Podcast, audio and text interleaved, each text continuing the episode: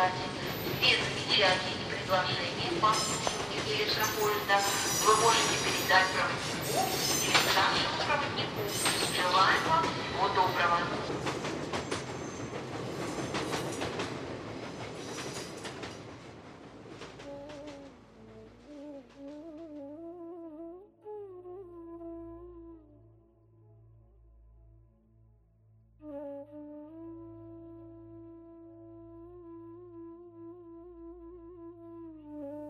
Здравствуйте, уважаемые слушатели. С вами станция «Конечная», подкаст для смертных. Сегодня мы продолжаем разговор о буддизме, и я буду рассказывать о богах смерти, о том, что ждет душу поток после физической кончины и куда душа попадает после этого. Итак, первый бог, который отвечает непосредственно за смерть в буддизме, это нам уже знакомый Яма, который здесь приобрел немного другой вид – в буддизме яма имеет несколько имен – Ямараджа, Эрлик, Номунхан и Чойджал. По представлениям буддистов, раньше он был главным в городе Вайшале, и после смерти его в загробный мир провожала целая армия. Изначально Яма был добрым, но позже, став владыкой загробного мира, перевоплотился в злобное существо, таким с грозным видом, которое вызывает болезни, смерти, гонится за жертвами и карает их за все их прегрешения. А, яму изображают по-разному. Обычно это существо темно-синего или черного цвета, иногда оно бывает красным. А, форма, где темно-синий или черный Ямараджа, он обычно изображается трехглазым, с головой буйвола, изображается также сидящим на буйволе, а, с костяным жезлом в руке – Жезл сделан из э, позвоночника человека и черепа, и в другой руке он держит аркан, которым он ловит души. И обычно его сопровождает или его супруга Чамунди, или сестра Ями. И та и другая подносят к его рту капалу, которая наполнена огнем и кровью. Шинджи в мифологии тибетского буддизма, владыка смерти, хозяин ада, он же Чойгял, царь закона, судья мертвых, располагается в центре ада, держит в руках меч и зеркало кармы, которым отражается жизнь умершего. И также изображаются вокруг его помощники. А обычно также Шинджи изображают с головой буйвола, а зеркалом в руках, как я сказал, с мордой обезьяны иногда его изображают, а, и весами, на которых он взвешивает черные и белые камни, то есть э, злые и добрые дела умершего. С мордой вепря его изображают со счетами, на которых он также ведет подсчет добрых и злых дел. И, наконец, наиболее редкая форма, я, кстати, не смог найти ее изображение, Шинджи с головой тигра, который на свитке пишет приговор, где определяет э, меру, меру содеянного при жизни и определяет дальнейшую судьбу души, в какой именно ад ее отправить. В Японии Яму называют Эмма-О или Эмма. Он управляет Дзигоку, то есть чистилищем или адом, в котором 16 кругов, 8 из них всегда погружены в огонь, и 8 из них всегда покрыты льдом. Божеству подчиняется огромная армия, во главе которых стоит 18 военачальников, и также в его распоряжении многочисленные духи, демоны и адские стражи – Японцы считают, что душа усопшего никем не сопровождается, сама доходит до царства Эммы. Душа должна преодолеть горы, равнины и потом дойти до огненной реки Санзу, которая представляет собой вот какое-то подобие врат в подземное царство. И существует несколько способов пересечь эту реку. Через мост это путь для праведников, вброд для тех, у кого есть мелкие прегрешения, и вплавь в самом глубоком месте этой реки – это уже для истинных грешников. На другом берегу реки душу встречает старуха и провожает мужчин к Эмме, а женщин к его сестре. Легенды об Эмме наложили свой отпечаток на жизнь японцев, на культуру. Э, бог смерти нередко становится героем аниме, и также им пугают детишек, если они себя плохо ведут. Так же, как вот в России пугают бабайкой, в Японии детишек пугает богом смерти. Следующее божество смерти и разрушения — это Шридеви или Палден Лхама в тибетском варианте. Там в Тибете она э, является непосредственной защитницей и покровительницей лам. У монгольских народов она известна как Охен Тенгри, то есть Великая Мать. Шридеви является духовной супругой, э, ну, вы можете э, догадаться кого. Я скажу, что Шридеви — это буддийский вариант Кали. Причем в ее самом страшном, ужасном воплощении, которое даже в индуизме не используется. Ну и если Шридеви это Кали, то ее супруг непосредственно Шива, который в буддизме имеет тоже несколько воплощений. Так получилось, что этот бог ну, настолько, видимо, произвел впечатление вообще на азиатскую культуру, что так или иначе он появляется то тут, то там. И в буддизме он в основном известен как Махакала, то есть Великое Время. Это одно из имен Шивы, кстати, в индуизме. Его также называют Махакала. Время, которое пожирает все формы и вещи. Шридевия исцеляет от всех болезней и является хранительницей тайн жизни и смерти. И чаще всего Шридеви или Палданилхама изображается в своей двурукой форме – она едет по морю крови на муле желтого цвета. На крупе мула есть глаз, что позволяет Палденелхама знать, что происходит за ее спиной. На спину мула накинута человеческая кожа. По одной легенде, это кожа ее сына, которого она убила, когда усомнилась в его преданности Дхарме, закону. Согласно другой легенде, это шкура демона. Сбруя мула сделана из ядовитых змей, седло из человеческих черепов. Тело Палденелхама изображают темно-синего или черного цвета. Тело а, окаймляет пламя, а, на самой богине золотые костяные украшения, на шее ожерелье из отрубленных голов. Ее прическа украшена золотым полумесяцем, волосы стоят дыбом, как и у всех, кстати, божеств, если вы заметите, если это не мирная форма, не мирная форма Будды или Бодхисаттв, гневная форма, то эти вздыбленные волосы означают мудрость. Вот э, настолько божество преисполненной энергии, что даже волосы у нее, значит, стоят дыбом. Так вот, прическа у богини украшена золотым полумесяцем, на голове корона из пяти черепов, на животе на цепи из костяных бусин висит амулет в виде солнца или в виде колеса Дхармы. Вокруг талии тигровая шкура. Пояс — это волшебная пестрая змея — на плечах накидка из шкуры дикого яка или из человеческой кожи. Вот я видел вариант именно с накидкой из человеческой кожи. У нее также три глаза, как и у ямы, и в раскрытом оскаленном рту Здравствуй, богиня-пожирательница опять. Э, во рту она держит человеческий труп. В правой руке также жезл из сандалового дерева, который увенчан черепом. В левой копала с кровью и вином, символом опьяняющей горечи всех человеческих заблуждений. Как мы знаем, уже заблуждение, невежество — это корень ваших страданий, согласно буддийской доктрине. Ну и третье божество, отвечающее за смерть или каким-то образом относящееся к ней, это Ситипати, владыки кладбищ. В одном из своих предыдущих воплощений они были супругами-аскетами, егинами, которые совершали свои практики на кладбищах. Однажды они погрузились в очень глубокую медитацию, потеряли связь с физическими телами и не заметили, что дикие звери съели их, оставив лишь кости. Они превратились в гневных духов смерти, которых называют Шри Ситипати на санскрите или Ситипати в буддийской традиции, если мы говорим о, о тибетском буддизме. Их главной функцией является охрана кладбищ, мест небесных погребений, если мы опять же говорим о тибетской традиции, и также защита всех тех людей, кто практикует медитацию, особенно медитацию на кладбище.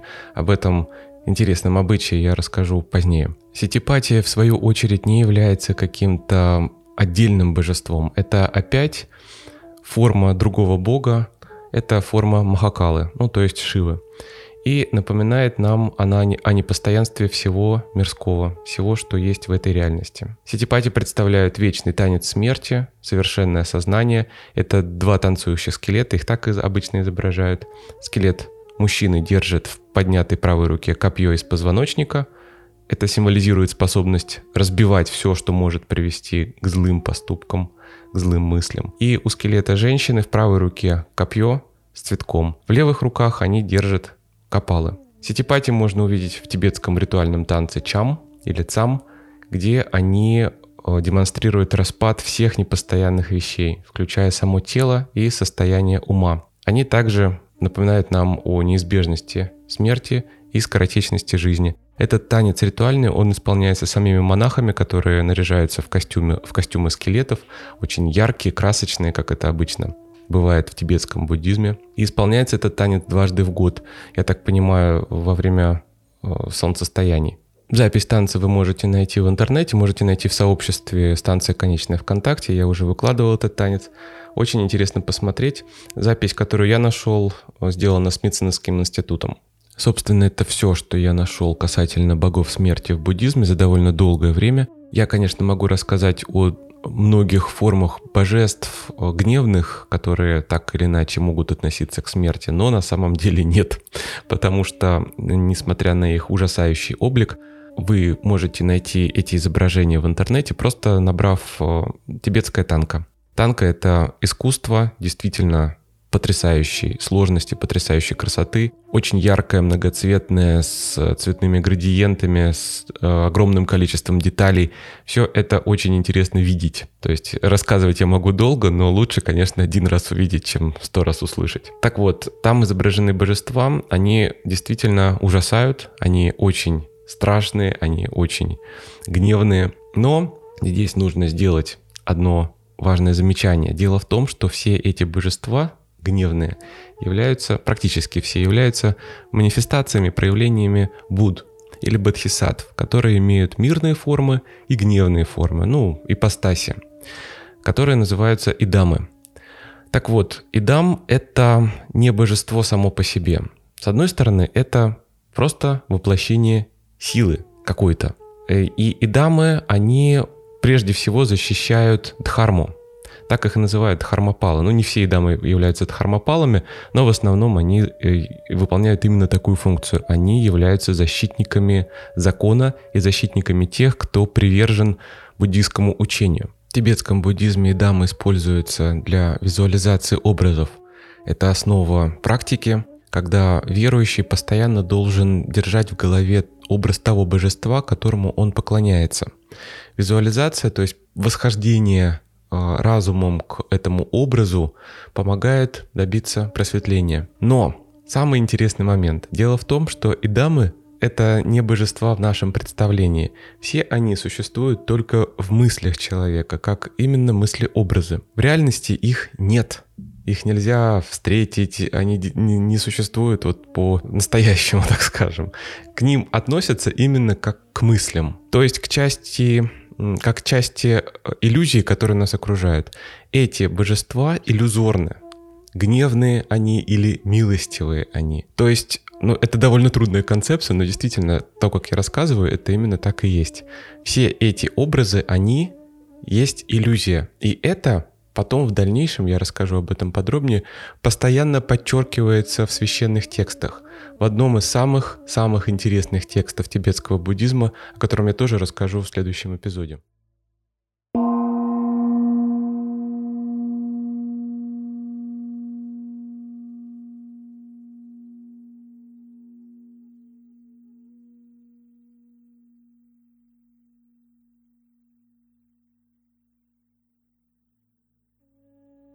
А теперь давайте подробно поговорим об аде и рае в буддизме. Сразу скажу, что в буддизме в рай или ад вы попадаете не по воле богов, а только под влиянием закона кармы. И это происходит не после смерти, а при переходе потока в другую форму, которая рождается и существует в аду или в раю. И там, и там существование конечно, и там, и там можно карму исправить или запятнать, и вы опять перейдете в другую форму, если не достигнете освобождения. Ну, то есть э, здесь э, ад и рай выполняют еще и функцию чистилища. У буддистов это не вера и надежда, это твердое знание, что именно так дела и обстоят. Идея о том, что для ада и рая отведены какие-то особые миры, или что они созданы Богом, с буддистской точки зрения неприемлемо, и все сферы сансары — это иллюзия, это сон Авидья, и пробудиться от которого можно только полностью избавившись от восприятия, от иллюзорного восприятия. И это можно сделать только если вы достигнете уровня архата или бодхисаттвы. Ну, то есть э, сможете достичь освобождения, но сознательно можете остаться в этой реальности для того, чтобы показать путь другим людям. Итак, рай в буддизме Махаяны не один. Э, существует пять Будд, которые были воплощены в человеческом теле, кроме всех остальных, и они группируются в пять семейств Будд, располагаемых по пяти разным направлениям. В каждом из них находится чистая земля, где владыкой является тот или иной Будда. В западном направлении простирается не имеющая материального а, воплощения чистая земля Будды Амитабхи или земля Сукхавати, сфера блаженства – Буддисты Махаяны считают, что это духовная сфера и состояние высшей духовной радости, которая достигается людьми, приближающимися к нирване. Выглядит э, Сукхавати как какой-то фантастический сад с невероятно красивыми неземными деревьями, прудами, цветущими лотосами. И э, есть такая традиция в Центральной Азии, на Дальнем Востоке уже много-много столетий мастера создавали такие инсталляции, скульптурные композиции, изображая этот вот сад. Эту инсталляцию выставляют в буддийских монастырях, для нее строят отдельный небольшой храм, и туда верующих допускают в определенные дни года. На сегодняшний день такие инсталляции в России можно посмотреть э, в Государственном музее истории и религии и в буддийском монастыре в Иволгинском Дацане в Бурятии. Больше вы такую красоту нигде не увидите. Это действительно произведение искусства. Следующая чистая земля, радостная земля, Абхирати. Им управляет Будда Акшопхя. Абхирати гораздо менее известна, чем Сукхавати, чистая земля Митабха. И описывается она в сутре как земля, где различные растения, жасмины, пальмы покачиваются на ветру и создают неземную музыку, песни, которые не имеют никакого сравнения с музыкой земной. В Абхирате в изобилии еда, питье, здесь нет болезней, нет страдания, здесь обитают прекрасные женщины, и тот, кто возрождается там, достигает состояния невозврата, как и на любой чистой земле. То есть дальше вас ждет нирвана, но для этого нужно еще приложить определенные старания. Здесь истины только третья и четвертая истина буддизма, то есть здесь прекращаются страдания и есть только путь к нирване. Мир Будды Амакхасидхи имеет название «Чистая земля совершенства просветленных действий». К сожалению, я не нашел информацию в популярных источниках, так скажем. А в сутрах мне ну, тоже не удалось найти беглым поиском, посмотреть, что это такое, именно описание этой земли. Следующий рай – Ратна Самбхава, земля великолепия, и он лежит на юге. И, наконец, последнее направление – Акаништха тибетском буддизме Акаништха, как и любая чистая земля, это не какое-то конкретное место, а это состояние сознания, которое свободно от омрачения и страдания. Йогины дают обеты видеть любую ситуацию жизни как чистую страну, в которой все совершенно и наполнено высшим смыслом.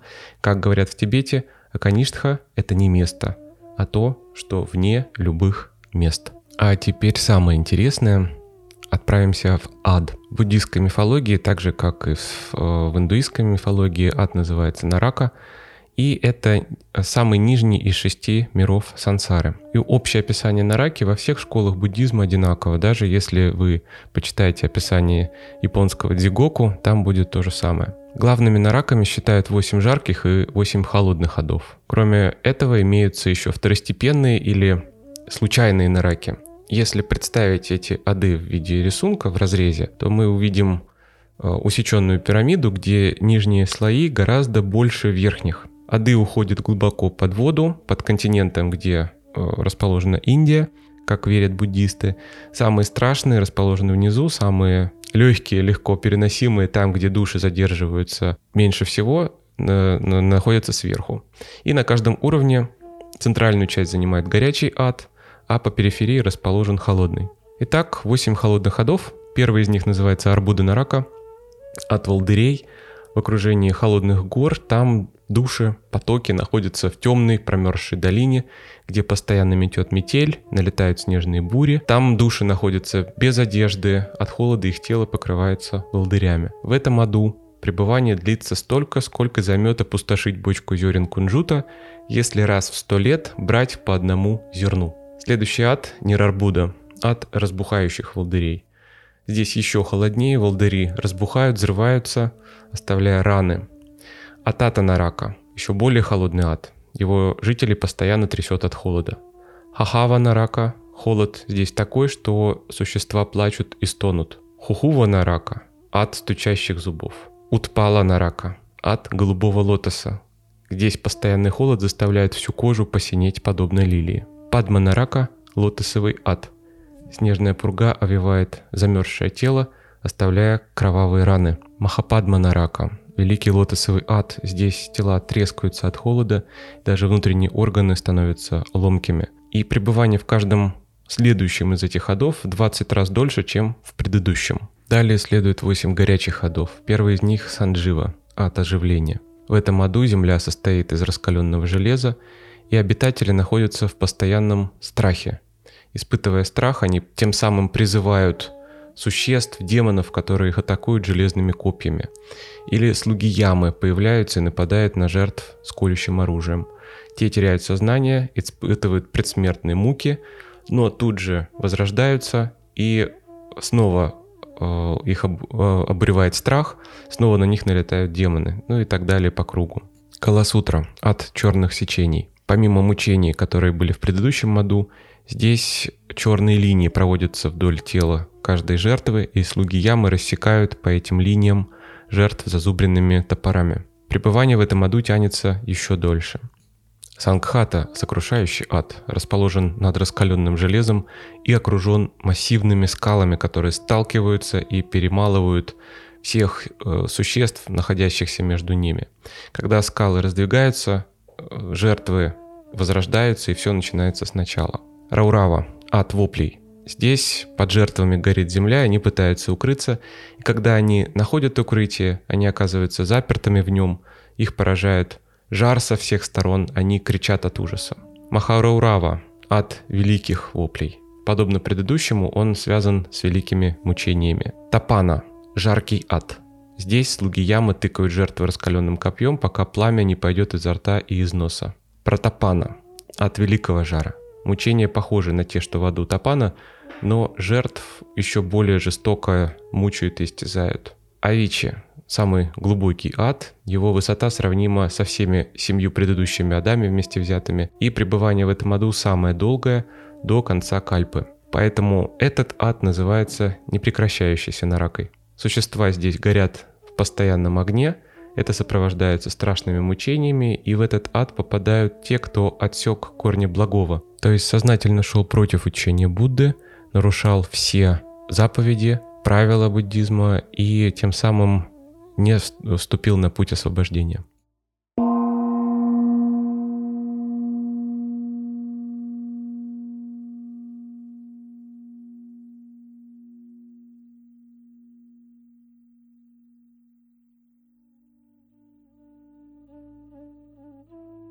Теперь давайте поговорим о практиках буддизма, которые связаны со смертью. Я сегодня не буду касаться тибетского буддизма, об этом стоит поговорить отдельно. А, сегодня я упомяну о двух а, практиках, о двух ритуалах, которые а, ну, являются, наверное, исконными, еще появившимися в индийском буддизме.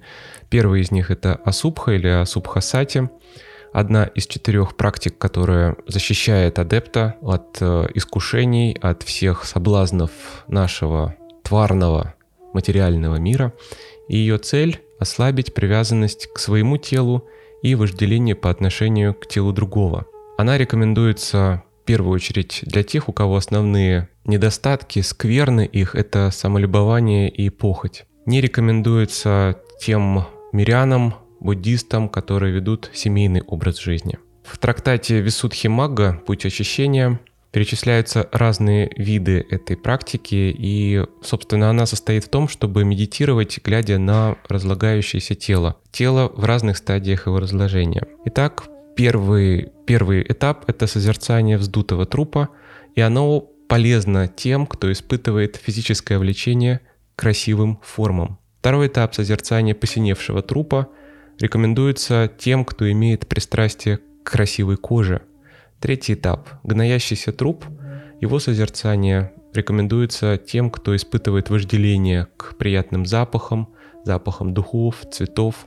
Созерцание поврежденного, изломанного трупа полезно для тех, кто привязан к крепости тела, к физической силе тела. Созерцание изгрызенного зверями трупа полезно для тех, кто привязан к различным выступающим частям тела, например, грудь или ягодицы. Созерцание расчлененного трупа полезно тем, кто, кого привлекают гармоничное соединение тел, хорошее строение. Созерцание разрубленного трупа, раскиданного, раскиданных частей полезно для тех, кто имеет физическое влечение к безупречному телосложению.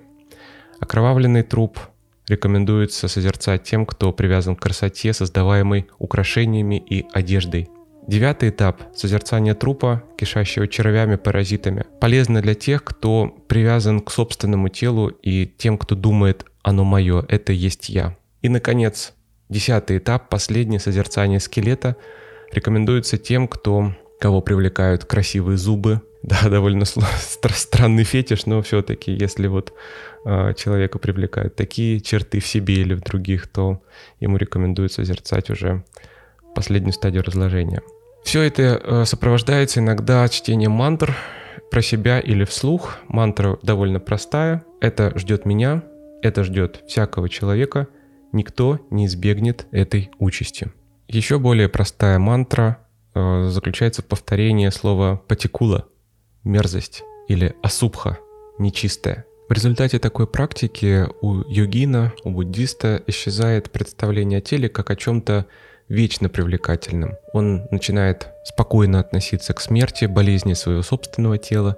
Он видит, что все украшения, косметика, пластические операции — это маскировка, с помощью которой люди пытаются скрыть аспект своей нечистоты, асубхи — которая присуща человеку, это его природа.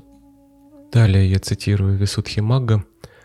Так как свойство быть отвратительным, которое характеризует истинную природу тела, не воспринимается и скрывается посредством всяких дополнительных украшений, мужчины восхищаются женщинами, а женщины – мужчинами. Но в действительности в теле нет ровным счетом ничего, что могло бы вызвать восхищение. Непонимание телесной природы, ее изменчивости – приводит к страданию, депрессии, отчаянию, когда сила тела, его красота увядает, и в свою очередь это может вызвать не только расстройство психики, особенно у людей с чрезмерной привязанностью к своему телу, но и физические недуги. Телесная красота – это обратная сторона субха, и понимающий природу этой красоты не страдает, не приходит в ужас, когда она исчезает. Вторая практика также относится к смерти, это уже знакомое нам понятие самадхи. Буддизм осуждает самоубийство, как и индуизм. Буддисты говорят, что убивая себя, вы убиваете человека. Из-за этого вы на протяжении множества воплощений не сможете обрести человеческую форму и будете обитать в низших мирах. В индуизме и в буддизме есть понятие самадхи.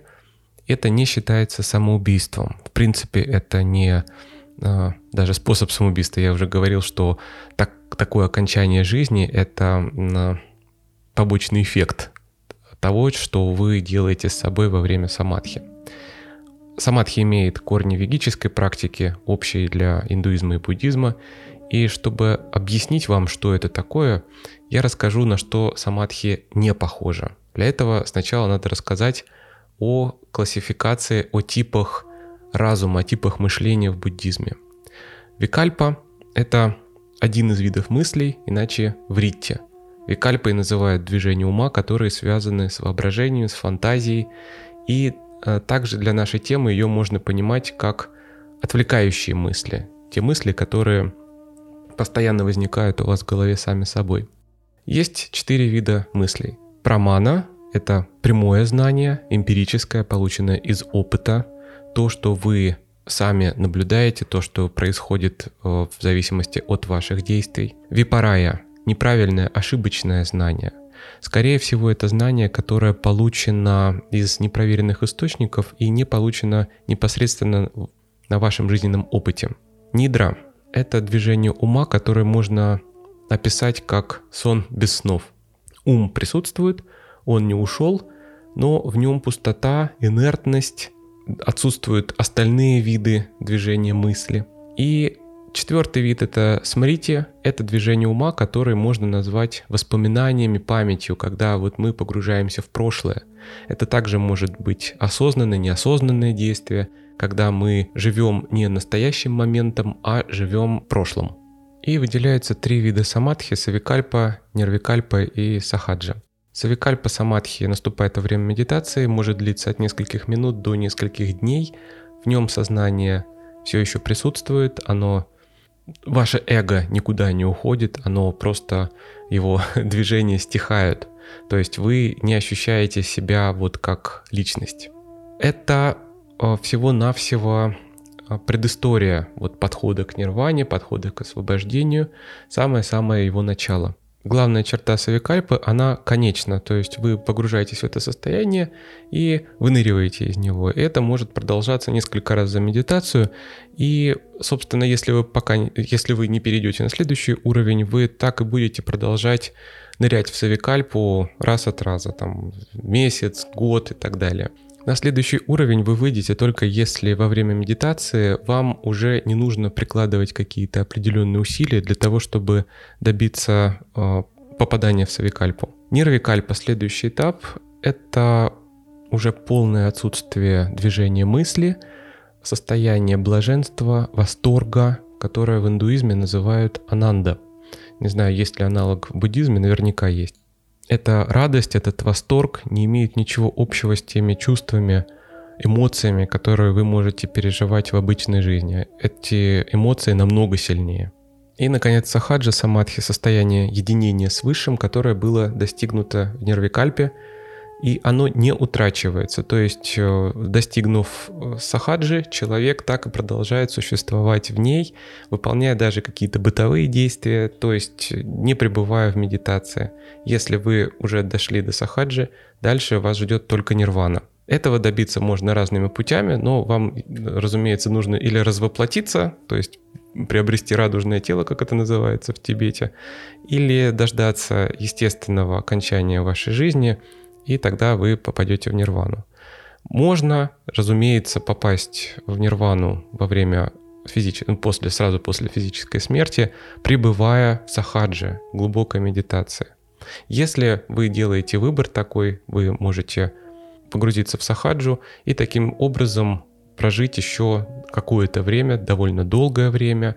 Постепенно ваши э, функции вашего тела начинают угасать, и вы естественным образом умираете. Но, разумеется, такая практика доступна далеко не всем, даже очень опытным егинам, и э, к ней нужно готовиться ну, практически всю жизнь.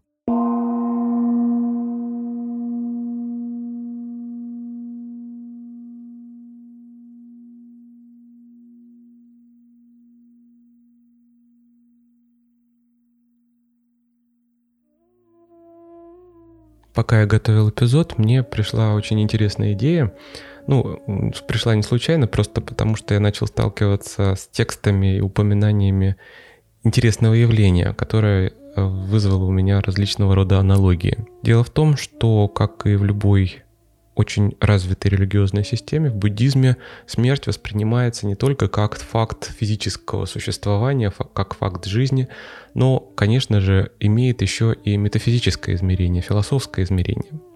А, если мы говорим о смерти как о явлении духовном, то есть о смерти души, если это можно сказать применительно к буддизму, то здесь есть интересный момент, интересный сюжет такой, когда Будда побеждает смерть.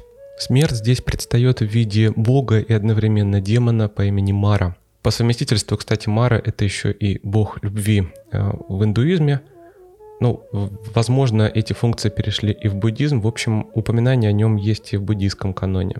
Именно с Марой Будда сражается в Великую ночь перед просветлением. Просветление таким образом выступает здесь символическим прообразом бессмертия. То есть только обретя освобождение от о, связи с сансарой, от оков сансары, человек получает действительно бессмертие. Кто такой Мара? В переводе санскрита его имя имеет несколько значений. Разрушение, убийство, смерть, препятствие, несущий погибель. В буддизме Мара — это демон, символизирующий зло и любые негативные проявления человеческой природы ложь, гордость, похоть, изменчивость. И он считается олицетворением смерти, точнее, метафизической смерти, череды смертей, перерождений, то есть самой сансары. Мара неизбежно попадается на пути человека, который решил идти путем Будды и возводит препятствия всяческие в виде искушений. Искушение материальным миром. Например, он может выдавать плохое за хорошее, показывать прелести мирской жизни с удовольствиями, удовлетворением желаний. И таким образом демон отвлекает человека от главной цели – перерождения в высших мирах, пробуждения, обретения свободы от оков сансары. Мару также называют намучи, то есть тот, кто не освобождает. В палийском каноне есть такое произведение, называется Падхана Сутта, где подробно рассказывается о борьбе Будды с демоном. Когда Будда только ищет свой путь и практикует аскезу, Мара замечает, какой он худой, и предлагает ему остаться в мирской жизни, не прекращая творить добро. А вот выдавая свои намерения за хорошее, Мара хочет оставить мир без просветленного учителя, без того человека, который покажет другим путь к освобождению. Всю жизнь демон преследует Будду, и сначала, когда Будда медитировал под деревом Бодхи, он постоянно старался не дать тому достичь пробуждения. Демон использует для этого разные средства – чувства, желание есть и пить, вожделение, лень, сомнения, страхи, жажду славы, гордыню, чувство собственного превосходства над другими. И Будда понимал, что для преодоления этих сил он не должен ассоциировать себя с ними, то есть полностью от них отречься. Мара даже поцелал к нему своих дочерей по имени Услада страсти вожделения. И уже после пробуждения демон уговаривал Будду уйти в высшую нирвану, как он хотел, а, ну, чтобы люди только не узнали об учении, о пути освобождения. Мара ведал ложные истины, обладал ложным знанием, и каждый раз Будда узнавал в препятствиях вот эти вот козни Мары и не поддавался им. Перед паринирваной, то есть перед развоплощением Будды и уходом в нирваны, демон понял, что Будда не боится смерти и пытается ему всячески доказать, что жизнь очень длинная, поэтому нужно жить наслаждениями, испытать все, что только можно в этой нашей мирской жизни. И Будда ему отвечал, путь может оборваться внезапно, поэтому важно нести свет каждую секунду. Именно тогда Мара понимает, что проиграл эту битву. Будда, бросающий вызов Маре, это обычная поза скульптур Будды, изображений Будды. Здесь Будда показан с левой рукой на коленях, ладонью вверх, и правой рукой он касается земли пальцами или ладонью. То есть он призывает землю в свидетели того, что он не повинуется Маре и достигает просветления. И теперь о чем я вспомнил, когда встретил этот сюжет. Если вы посмотрите на статую танцующего Шивы, на Шивы Натараджу, вы заметите, что кроме всей символики, о которой я говорил, я не упомянул об одной очень странной фигуре. Если вы присмотритесь, то Шива одной ногой стоит на каком-то непонятном существе, которое похоже на маленького человечка или на карлика. Это апасмара или Муялака, он же Муялакан. Демон, который представляет невежество и эго. Чтобы сохранить знания в мире, апасмару нельзя убить. Это нарушит баланс знаний и невежества, поскольку убить невежество, убить личность человека означало бы достичь знания без усилий, без самоотверженности, без тяжелой работы знание бы ничего не стоило. Следовательно, это приведет к обесцениванию знаний во всех его формах. А Пасмару нельзя убить, но дать вырасти, развиться ему тоже было нельзя, потому что тогда бы он мог поглотить весь мир. Незнание и невежество могло бы просто окутать весь мир и затмить все умы. И чтобы починить Апасмару, Господь Шива принял форму Шрина Тараджи, владыки танца, и исполнил космический танец Тандаву. Во время этого танца он подавил Апасмару, сокрушив его правой ногой. Поверьте, это очень невероятно красивый образ того, как Шива буквально раздавливает ваше эго. То, что не дает вам увидеть реальность в ее истинном свете.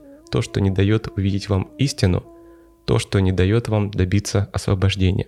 Вот это символическое попирание апосмары означает подавление невежества, эгоизма в их самых ранних проявлениях, подчинение их своей воле, пока они еще маленькие, пока еще с ними можно справиться.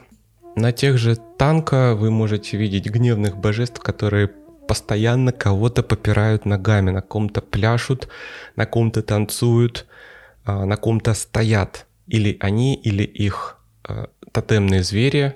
Это могут быть разного рода животные и птицы, жертвенные животные и птицы, или чаще всего люди, мужчины или женщины. Женщина здесь представляет собой воплощение плотской привязанности. Мужчина просто человеческую природу, незнание и невежество, которое, а, ну, грешника, вот которого раздавливает это божество, этот идам, ну, вот, в общем, тот, кто изображен на рисунке. Еще один сюжет, который вспомнился, я думаю, не только мне, пока я рассказывал, многие из вас могли вспомнить его, это, конечно же, искушение Христа в пустыне. Если у вас будет время, пожалуйста, откройте томик Евангелия, почитайте описание того, как дьявол искушает Христа и чем он его искушает. И как Христос ему отвечает. Здесь будет гораздо больше общего, чем вы можете себе представить в сцене искушения Христа и сцене искушения Будды. Дьявола, кстати, здесь можно совершенно легко рассматривать не просто как какого-то конкретного персонажа, а олицетворение грехов – это еще и действительно духовная смерть, потому что он Христа соблазняет совершенно мирскими вещами. Он его соблазняет едой сначала, потому что Христос постился в пустыне и взалкал, потом он его искушает властью, и все это Христос отвергает, потому что все это ведет к духовной смерти. То, что человеку не дает спастись, не дает ему освобождения.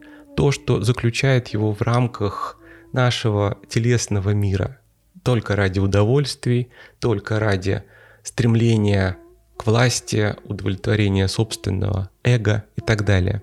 От всего этого Христос отказывается, и тем самым он побеждает смерть в виде дьявола.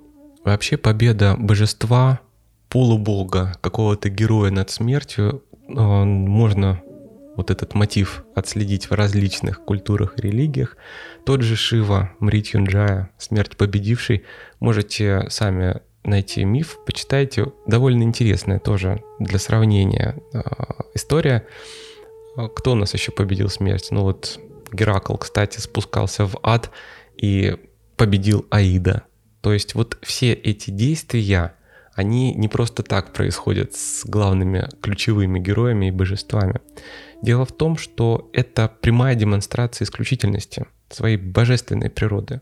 Этот Бог способен противопоставить себя универсальному закону. И не просто противопоставить, а еще и отменить его. Закон на него не распространяется, он выше его. Он доказывает свою нечеловеческую природу.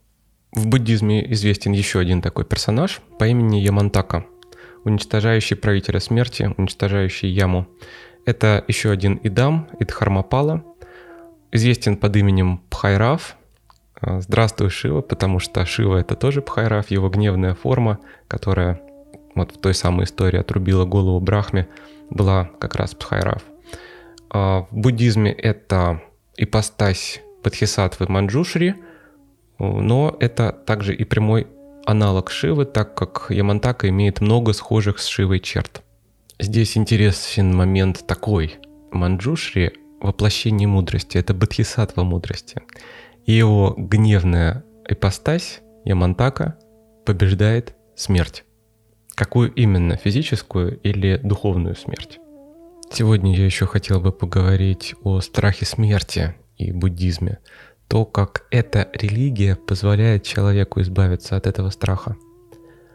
Поскольку каждый миг может стать последним – следует использовать все время своей жизни со смыслом. Расслабленная жизнь, приятная жизнь, в удовольствиях, там, мечты о деньгах, идеальном партнере не дадут вам вечного наслаждения. Это просто какие-то моменты возможного счастья. Не факт, что вы его испытаете, если вы добьетесь того, что вы вот прямо хотите и жаждете. Конечность наслаждения – это источник страдания, это уже известно э, по доктрине. За каждым переживанием, каким бы сильным, уникальным оно не было, обязательно следует боль, разочарование от изменчивости этого мира, о том, что то, что с вами хорошее происходит, оно обязательно заканчивается. Ввиду смерти следует также принять решение как можно раньше избавиться от всех мешающих негативных ощущений и чувств, которые вы можете испытать. От ненависти, страха, от сожаления какого-то постоянного, угрызений совести за то, что вы сделали в прошлом. Действительно, эти поступки могут быть плохими и для вас, и для окружающих. Но если вы постоянно думаете о них, постоянно они присутствуют в вашем сознании, то никакого освобождения, разумеется, вы не сможете достичь. Необходимо избавиться, насколько возможно, от привязанности к собственной жизни, очень серьезного препятствия и главного источника страха во время смерти. Надо осознать, что с собой не удастся взять ни тело, ни своего любимого человека, ни друзей, ни имущества, ни какие-то нематериальные вещи типа славы и власти. И поэтому следует непрерывно стремиться постигать само вот это осознавание того, что, к чему вы стремитесь.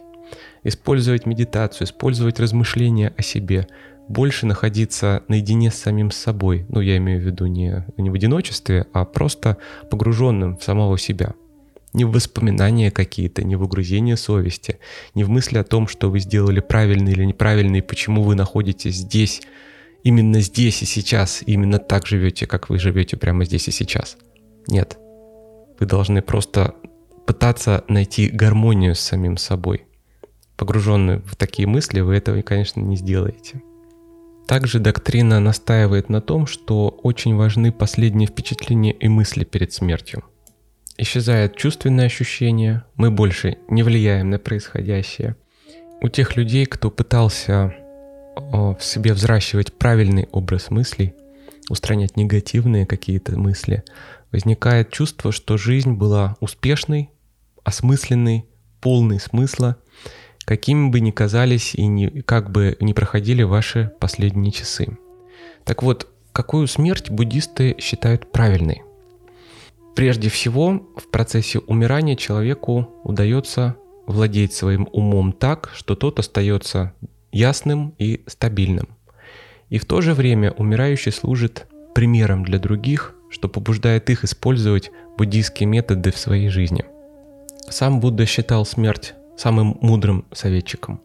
Чем больше человек о ней думает, чем больше чувствует ее присутствие рядом с собой и понимает, что смерть – это не то, что ждет его где-то там в конце пути, а то, что с ним в любой момент находится рядом – тем большему смерть может человека научить.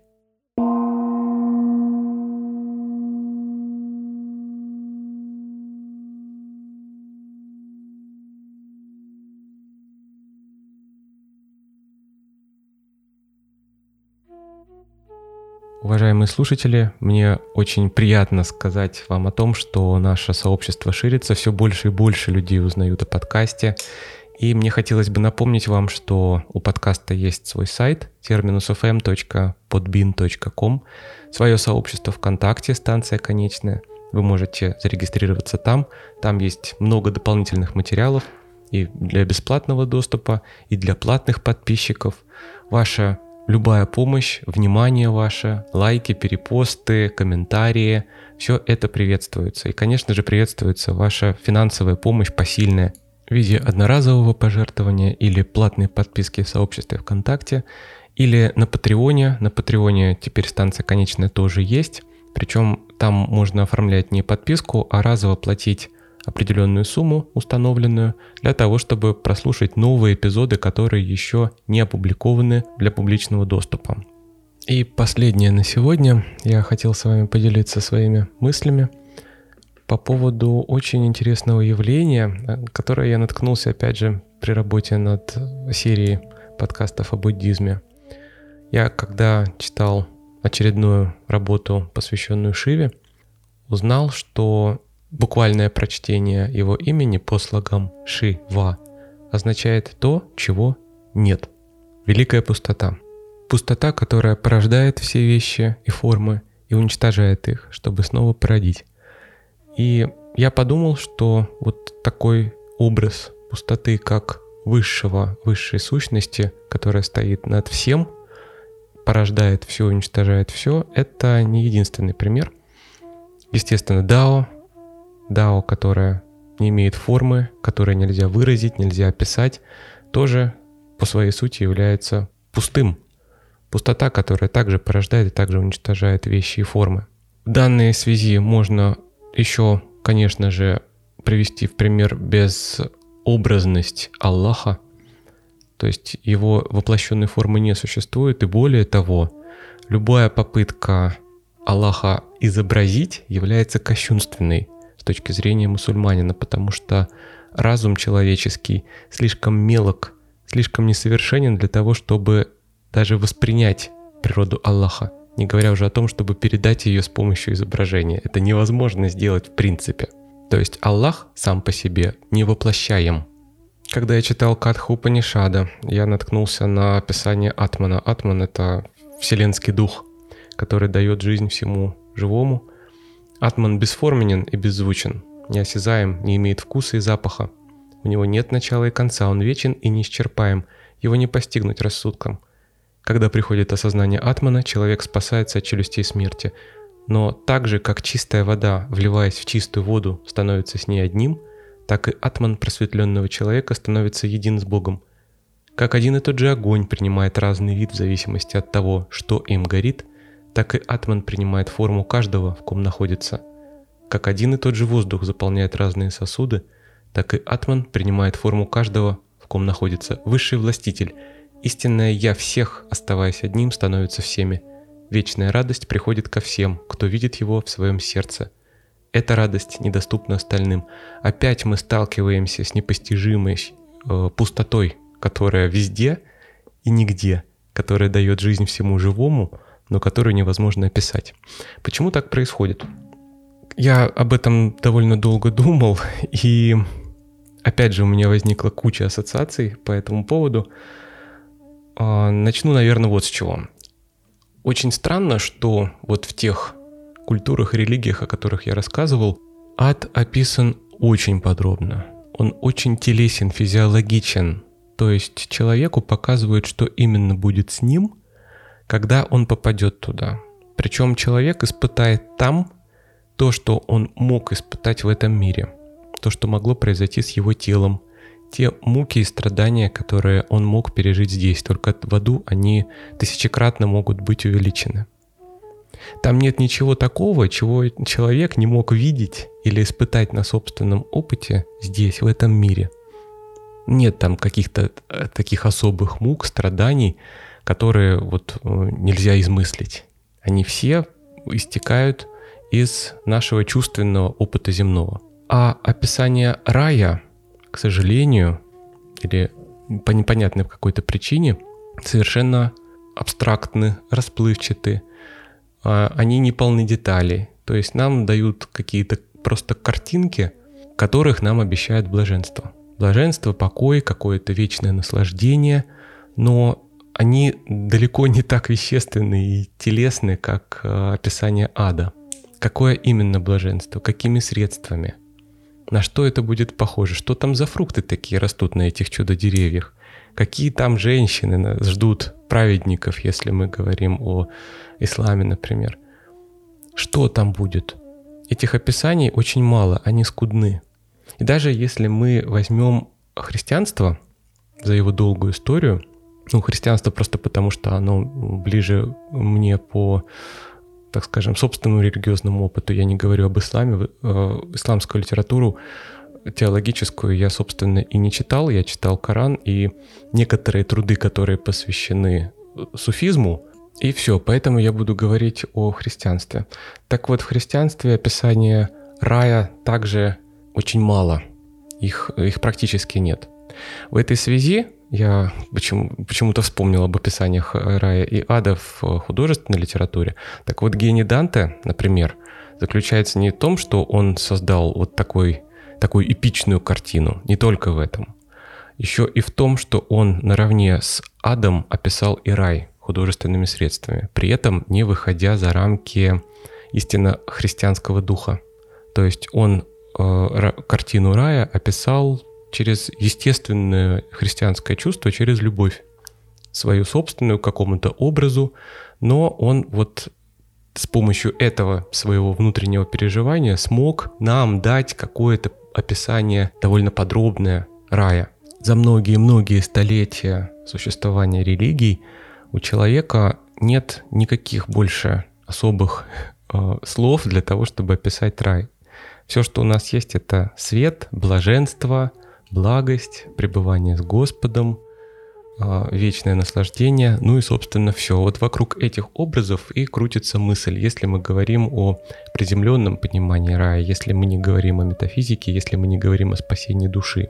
Когда мы начинаем переходить на такой уровень абстракции, говорить о том, что рай, собственно, это не какое-то место, это не какое-то конкретное вот облака, на, на которых стоят э, золотые ворота, к которым мы подходим, нас там ждет апостол Петр, это гораздо более серьезная и глубокая вещь. Так вот, если мы не погружаемся в теологию, философию, то перед нами очень такие простые картины. Почему так происходит? Почему вот рай описывается только так?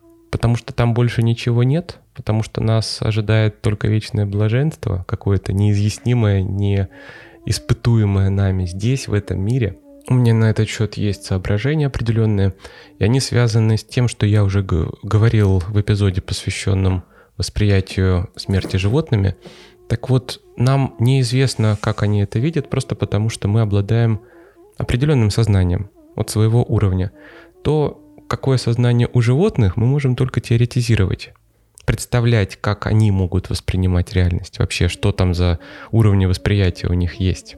Подобное восприятие называется доязыковым уровнем сознания. Когда, ну если оно вообще существует, подобное сознание, оно не оформлено в виде мысли, так как там нет главного инструмента языка для того, чтобы эти мысли самые появились. Возможно, там есть мышление образами. Скорее всего, как это происходит у собак.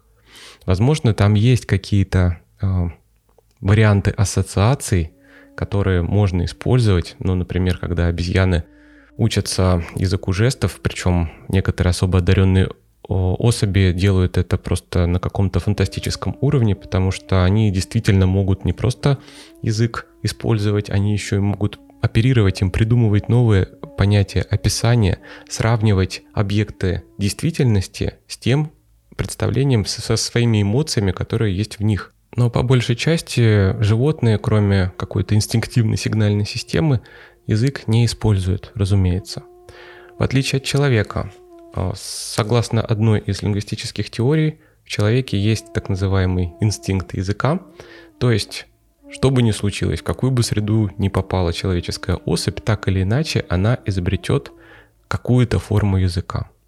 И согласно этой теории, возможно, даже если, ну, гипотетически мы возьмем двух э, детей Маугли, при взаимодействии они создадут подобие языка какого-то там ущербного, но оно будет.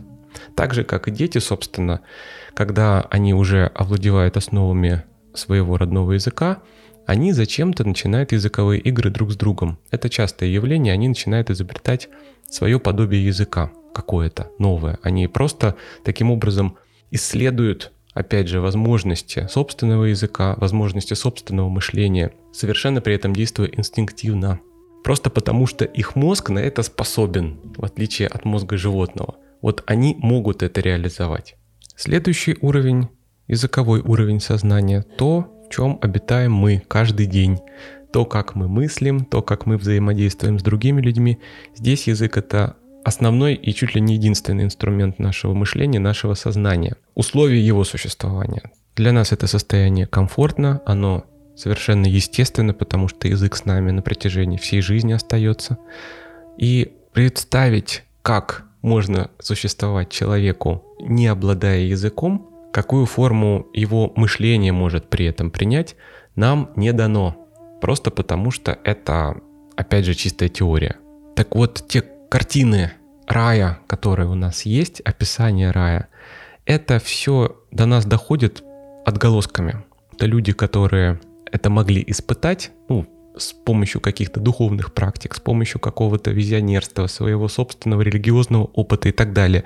Как хотите это назовите, там просветление, благостью, милостью Божьей, все что угодно. Так вот, они нам не могут донести все, что они испытали. Тогда наступает третий уровень, постязыковой, надязыковой уровень сознания, где язык уже растворяется, его просто нет. Мышление переходит сознание переходит на другой уровень. И там нельзя действительно подобрать слов.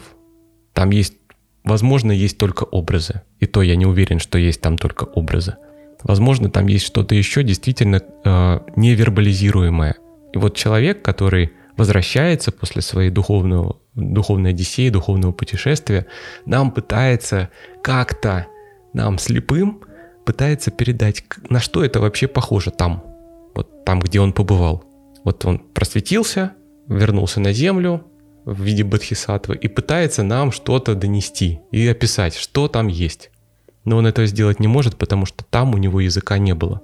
И те образы, которые он там видел, в принципе нельзя передать с помощью языка.